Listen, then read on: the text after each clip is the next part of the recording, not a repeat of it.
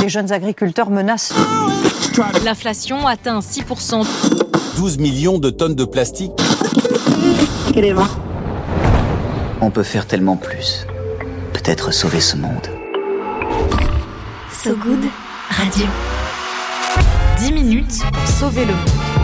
Salut, bienvenue dans 10 minutes pour sauver le monde, l'émission de So Good Radio qui vous raconte l'actu pour voir le beau temps et peut-être même l'arc-en-ciel caché derrière les nuages.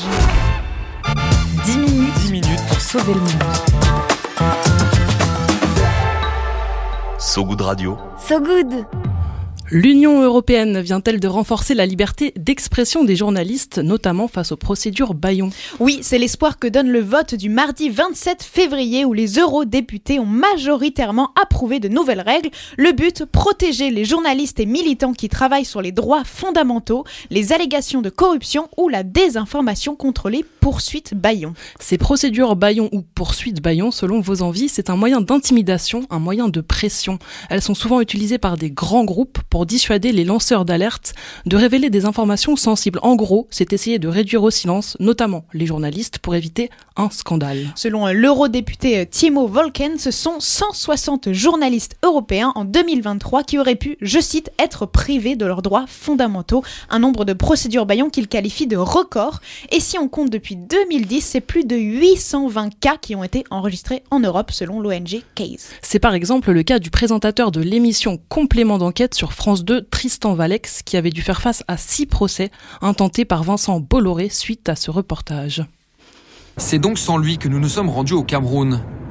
Depuis trois décennies, l'homme d'affaires breton y a investi un peu partout, dans des secteurs qu'il n'aime pas vraiment mettre en avant, mais qui lui rapportent énormément.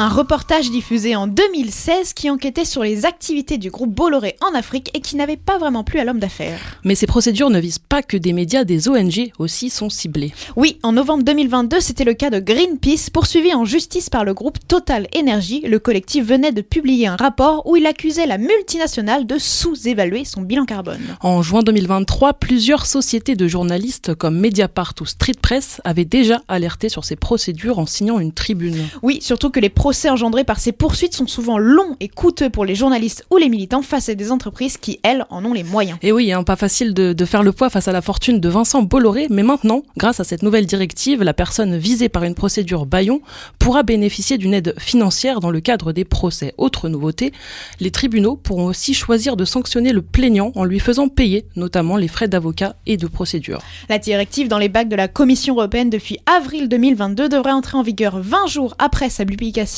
sa publication au journal officiel de l'Union européenne. Les États membres auront alors deux ans pour la mettre en place. Une décision qui arrive sept ans après l'assassinat de la lanceuse d'alerte maltaise, spécialiste des affaires de corruption, Daphne Caruana Galizia, alors qu'elle était la cible d'une quarantaine de procès. Sa mort avait permis de mettre en lumière ce genre de procédure de mise sous silence. Cette nouvelle directive est donc vue comme un premier pas vers une meilleure protection des journalistes et militants souhaitant révéler la vérité. Sauver le monde. So Good Radio. So Good.